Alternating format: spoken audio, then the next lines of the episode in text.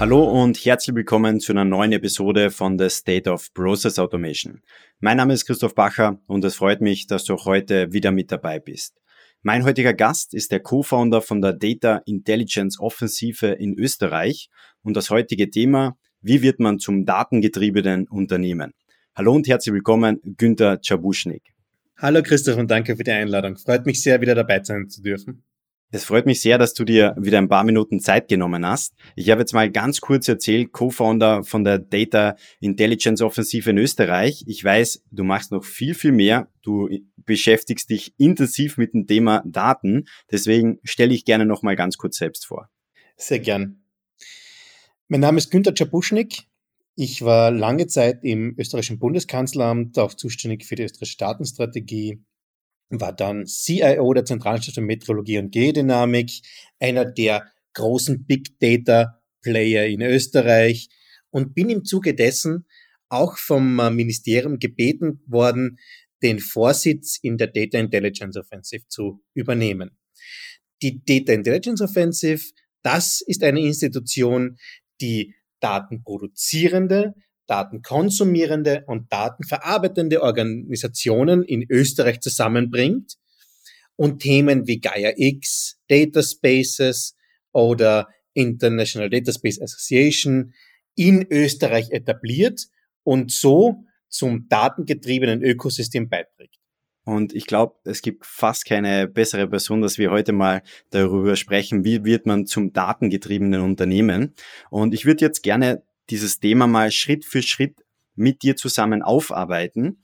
Und wenn man über einem datengetriebenen Unternehmen spricht, muss man natürlich auch verstehen, was ist generell eine Datenkultur. Und deswegen wäre aus deiner Perspektive nochmal spannend, was verstehst du konkret unter einer Datenkultur? Das ist eine sehr, sehr gute und sehr spannende Frage vor allem auch. Wir benennen das fälschlicherweise ein wenig Datenkultur. Eigentlich wäre es besser mit Informationskultur oder Wissenskultur abgewickelt quasi. Denn Daten allein, das hilft uns nichts. Daten, nehmen wir mal ein Beispiel, die Nummer vier. Naja, das hat noch keinen Kontext, das hat kein Fachwissen. Wenn wir Fach- und Experten oder sogenanntes Domainwissen hinzufügen, dann wird aus dem vier plötzlich ein vier Grad Celsius. Das heißt, aus Daten werden Informationen. Wenn wir diese Informationen miteinander vernetzen, dann bekommen wir Wissen. 4 Grad Celsius hat mein Hochofen. Und wenn ich dieses Wissen jetzt noch genau analysiere, dann kann ich zum Beispiel sagen, 4 Grad Celsius hat mein Hochofen, das ist ein Insight und ich kann daraus schließen, mein Hochofen hat ein Problem. Und das ist das Thema der Datenkultur wir schaffen es vom Bit and Byte, also von den Rohdaten hin zu Wissen oder Insights zu kommen. Dazu braucht es aber ein bisschen mehr. Ich bin davon überzeugt, dass wie es vor rund 10 Jahren oder 15 Jahren die Digital Natives gegeben hat, bald zu Data Natives kommen wird. Das heißt, alles, was wir in Zukunft machen, Stichwort Plattformökonomie, wird datengetrieben sein. Und das ist ein wirklicher Kulturwandel. Mhm. Und bleiben wir genau eben jetzt bei diesem Thema. Du hast gerade angesprochen, das ist ein kompletter Kulturwandel. Was braucht man denn als Unternehmen, um genau diesen Kulturwandel mal zu starten und dann auch in Richtung Datenstrategie zu treiben? Den Willen, einen Change machen zu wollen. Denn datengetriebenes Business Development, das macht man nicht mal nebenbei datengetriebenes Business Development oder grundsätzlich diesen Kulturwandel, das muss gut geplant sein. Das muss top-down und bottom-up getrieben werden. Das heißt, das Management muss auch dahinter stehen, diesen Kulturwandel zu treiben und auch die Belegschaft enablen, diesen Kulturwandel durchführen zu können. Und dabei liegt es nicht in der IT-Abteilung, hier Data-Driven Business Development zu machen. Die IT-Abteilung ist ein strategischer Partner. Sehr wichtig sind die Domänexperten, die Fachabteilungen, die in engen Zusammenhang mit der IT-Abteilung diesen Kulturwandel anstreben. Aber es braucht noch viel mehr. Es braucht neue Rollen. Es braucht neue Prozesse. Ganz, ganz wichtig. Data Governance ist hier ganz, ganz wichtiges Schlagwort. Wie kann ich denn Daten, Informationen, Wissen und Insights in einen Lebenszyklus mit einbringen in die Firma zum Beispiel? Das sind alles Themen, die wirklich ein Umdenken notwendig machen, und zwar von jedem Einzelnen in einer Firma. Mhm. Und jetzt ist es ja so, wenn man mit unterschiedlichen Unternehmen spricht, manche sagen, ja gut, datengetrieben zu arbeiten, das machen wir eh schon seit längerer Zeit. Aber wie stellt man denn wirklich fest, wie weit denn ein Unternehmen schon in Richtung datengetriebenen Unternehmen vorangekommen ist oder ob es nur denkt, dass es datengetrieben arbeitet? Ich habe hier zwei Blickwinkel auf das Thema datengetriebenes Arbeiten. Das erste ist, wenn Daten als Asset, also als wirklicher Mehrwert und als Vermögenswert einer Firma angesehen werden, dann hat man den ersten Schritt zur datengetriebenen Firma erreicht. Der zweite große Schritt ist das Verständnis, dass die eigenen Daten hier gar nicht mehr reichen, sondern ich auch externe Daten verwenden soll oder verwenden muss, um neue Produkte, um neue Insights zu schaffen und zu generieren. Mhm. Und jetzt gehen wir davon aus, dieses Bewusstsein ist vorhanden und so wie du auch vorher beschrieben hast, es ist im C-Level vorhanden, das Bewusstsein, und man überlegt sich, okay, wie könnte da jetzt der erste Schritt aussehen? Oder man arbeitet vielleicht mal so an der Oberfläche, an der Datenstrategie und auch top-down oder bottom-up ist das Bewusstsein schon geschaffen worden. Und jetzt wäre aber der nächste spannende Punkt, wie schafft man denn generell diesen kompletten Change? Sprich, welche Herausforderungen gibt's denn da, sei es jetzt von der technischen Seite, von der kulturellen Seite oder auch natürlich von der Skill-Seite, welche Fähigkeiten intern benötigt werden oder aufgebaut werden müssen? Es sind drei Ebenen zu betrachten. Das erste und meiner Meinung nach auch das leichteste ist die technische Ebene. Wir haben mittlerweile die Tools, wir haben mittlerweile die Skills und die Fähigkeiten, mit Daten umgehen zu können. Egal ob es große Datenmengen sind und wir das in der Cloud berechnen, im eigenen Rechenzentrum oder bis hin zum PC. Das ist dringend notwendig, aber noch am einfachsten umzusetzen. Sehr oft denkt das Management, das wäre alles, aber es gibt zwei andere Ebenen, die noch zu beachten sind. Die zweite Ebene sind die Prozesse. Ich muss mir die Prozesse neu anschauen. Ich muss die Prozesse neu denken. Ich muss Daten wirklich als Rohstoff sehen, als idealerweise unbegrenzter Rohstoff und mit dem auch so umgehen können.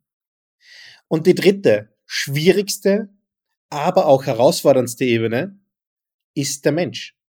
Die HR.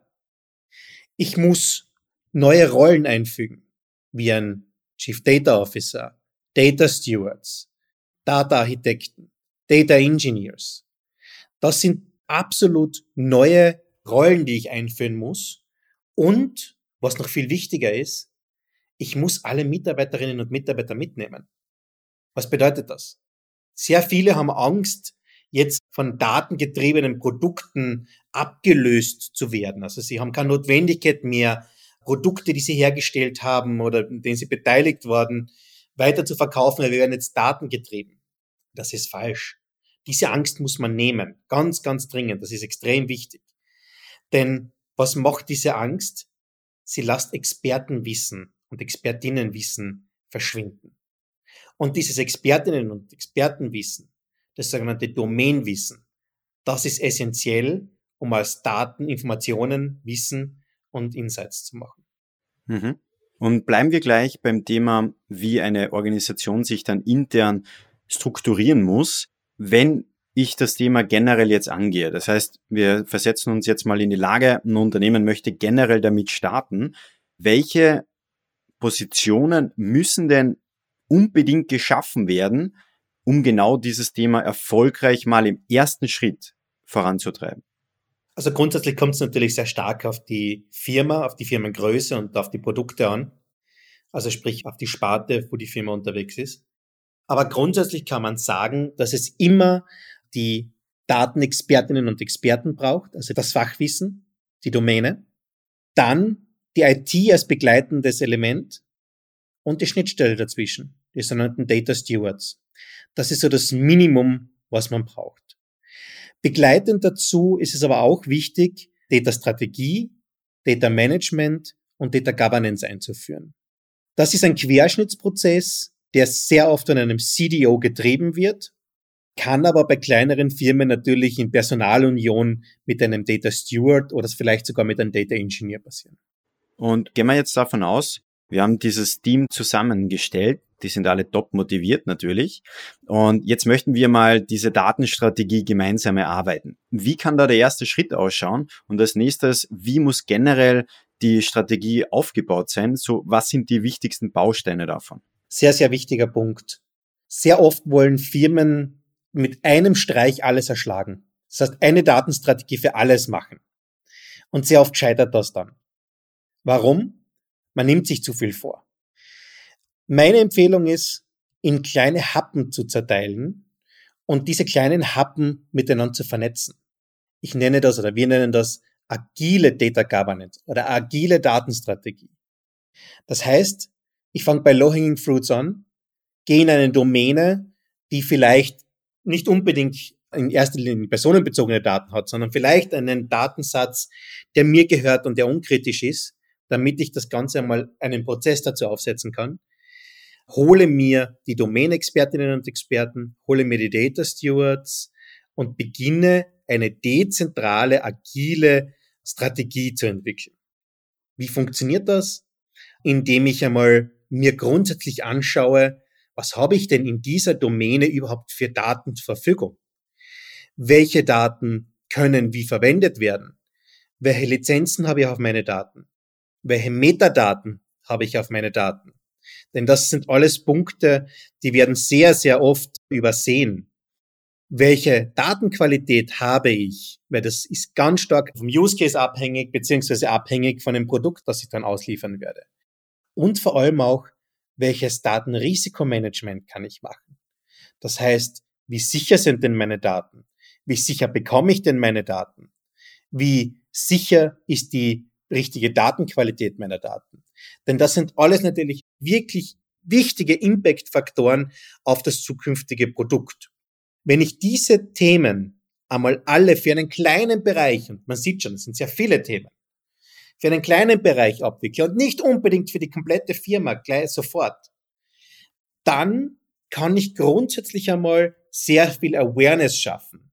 Denn ich nehme einmal die Angst, das kann relativ schnell passieren dass ich diese Angst nehme, indem ich einmal zeige, das ist kein Hexenwerk, sondern das ist etwas, was wir angehen können. Und wenn ich einmal diese Grundlagen geschaffen habe, dann kommt ein ganz wichtiger Punkt, nämlich das Business Development. Meistens hat man das in Firmen, zwar auf anderen Punkten und anderen Ideen, aber Data-Driven Business Development ist nicht so viel unterschiedlich. Ich habe halt andere Ressourcen, die ich mit einbringe. Wenn ich dann diverse Business Cases gezählt habe und mein Datenqualitätsmanagement, mein Datenriskmanagement, mein Data Lifecycle und so weiter für einen Datensatz oder für eine Domäne einmal geschaffen habe, dann kann ich einmal mit einem Quick Win rausgehen und diesen Blueprint eventuell für andere Domänen verwenden. Vielleicht muss ich auch ein bisschen was abändern. Und aus diesen ganzen kleinen Ärmchen kann dann eine wunderbare Sammlung von Daten, Vernetzung von Daten und im nächsten Schritt dann auch eine Vernetzung nach außen agieren. Und dann, so einfach es klingt, haben wir es schon geschafft. Das klingt wirklich einfach, aber ich weiß, da sind natürlich viele, viele Hürden da drinnen. Jetzt wäre nochmal spannend, hast du da vielleicht aus deiner Vergangenheit oder ein aktuelles Beispielprojekt, um das noch ein bisschen greifbarer zu machen, wo du genau so vorgegangen bist oder wo du zusammengearbeitet hast mit einem anderen Unternehmen, wo ihr genauso vorgegangen seid. Ja, ich habe vor kurzem ein spannendes Industrieprojekt gemacht, wo tatsächlich ein stahlverarbeitendes Unternehmen gesagt hat, wir wollen jetzt datengetrieben werden. Wir wollen Second-Level-Products haben. Also das sind Produkte, die über das Hauptprodukt hinausgehen und digital sind. Das kann Predictive Maintenance sein, das kann aber auch kundenorientiert sein. Und das Management hat entschieden, wir wollen jetzt datengetrieben sein. Und hat das dann klassischerweise der IT aufgetragen. Die IT hat sich dann an mich gewendet und ich habe gesagt, das Erste, was wir brauchen, ist, wir brauchen die Fachabteilungen. Wir brauchen die Fachabteilungen, weil wir das Know-how brauchen und wir brauchen die Fachabteilungen, weil wir Awareness schaffen müssen. Und dann haben wir als nächstes genau diese Rollen definiert. Wir haben sie Data Architects genannt in der Fachdomäne. Wir haben mehrere Architekten zusammengefasst und zu Data Stewards gemacht. Denn diese Data Stewards waren dann die Verbindung zwischen IT, zwischen Business Development, aber auch untereinander. Wir haben drei Cases hergenommen, wir haben drei Datensätze hergenommen. Das waren sehr unkritische Daten, das waren Produktionsdaten, das waren Artikelstammdaten und so weiter, haben dort eine dezentrale Data Governance aufgesetzt und sind mittlerweile so weit, dass es eben Business Development gegeben hat und es super spannende neue Produkte dafür gegeben hat. Beispielsweise, dass man dem Kunden schon bevor er weiß, dass er dieses neue Produkt braucht, das Produkt zukommen lassen kann, weil seine Lebensumstände sich zum Beispiel geändert haben und man das durch Datenverschneidung rausfinden kann und somit das Unternehmen, ein sehr altes, ehrwürdiges Familienunternehmen, hier in eine ganz neue Zukunft gehen kann mit ganz neuen Produkten und doch digitalisiert. Mhm. Und dass wir vielleicht nochmal diesen Punkt herausarbeiten. Du hast jetzt angesprochen, wenn ich das richtig verstanden habe, dass diese Domain-Expertise natürlich in den Fachabteilungen geblieben ist. Das heißt, Data Architects hast du es, glaube ich, aktuell genannt. Die sind dann aus der Fachabteilung und bleiben in der Fachabteilung, sind aber untereinander vernetzt und durch diese Vernetzung treibt man dann trotzdem gemeinsam eben dieses Thema voran. Ist so richtig? Es ist vollkommen richtig. Wir belassen auch die Daten bei den Fachexpertinnen und Fachexperten. Wir vernetzen die Daten aber. Also was wir heutzutage nicht mehr machen, sind klassische Data Lakes oder Data Warehouses oder zentrale Datenbanken. Nein, wir versuchen dezentrale Warehouses zu machen und diese Warehouses zum Beispiel miteinander zu vernetzen oder dezentrale Datenbanken und die Datenbanken miteinander zu vernetzen und damit ein sogenanntes Data Mesh aufzubauen. Das hat eben die Vorteile, dass die Daten dort bleiben können und dort gewartet werden können, wo die Fachexpertise ist und nicht die IT quasi dann dasteht und sagt, ich weiß nicht, welche Metadaten das hat. Und andererseits ich eine hohe Agilität und Dynamik drinnen habe. Mhm. Und du hast jetzt schon angesprochen, die Technologie ist definitiv nicht die Herausforderung. Trotzdem wäre es so spannend, was ist denn so das Basisfundament, was ein Unternehmen definitiv an Tools braucht, um genau dieses Thema eben optimal voranzutreiben? Das ist natürlich nicht so leicht zu beantworten, weil es natürlich ganz stark auf die Domäne ankommt und auf den Use Case ankommt. Aber grundsätzlich empfehlen würde ich ein Skillset, das von dezentralen Datenmanagement Ahnung hat. Und hier ist eben das Tool der Wahl das Data Mesh oder der sogenannte Data Space. Das ist quasi nur ein anderer Name für ein Data Mesh, wenn man so will. Also die Grundidee ist dasselbe, die Daten nicht mehr zu kopieren und zu zentralisieren, sondern dezentral zu vernetzen mit Verified Credentials, mit Möglichkeiten, hier generalisierte Schnittstellen einzuführen und die Möglichkeit, auf Daten zuzugreifen, zu vereinfachen. Das heißt, Schnittstellen zu generalisieren, Formate einfacher zu halten und ganz viel mit Metadaten auszustatten, um nachhaltig auch das Thema Daten hier für Analysen oder für neue Produkte einzusetzen. Ein zweiteres großes Thema, das jetzt tatsächlich auch in den IT-Abteilungen angesiedelt ist, ist natürlich auch das Thema Green IT und hier nochmal genauen Fokus auf Green Data.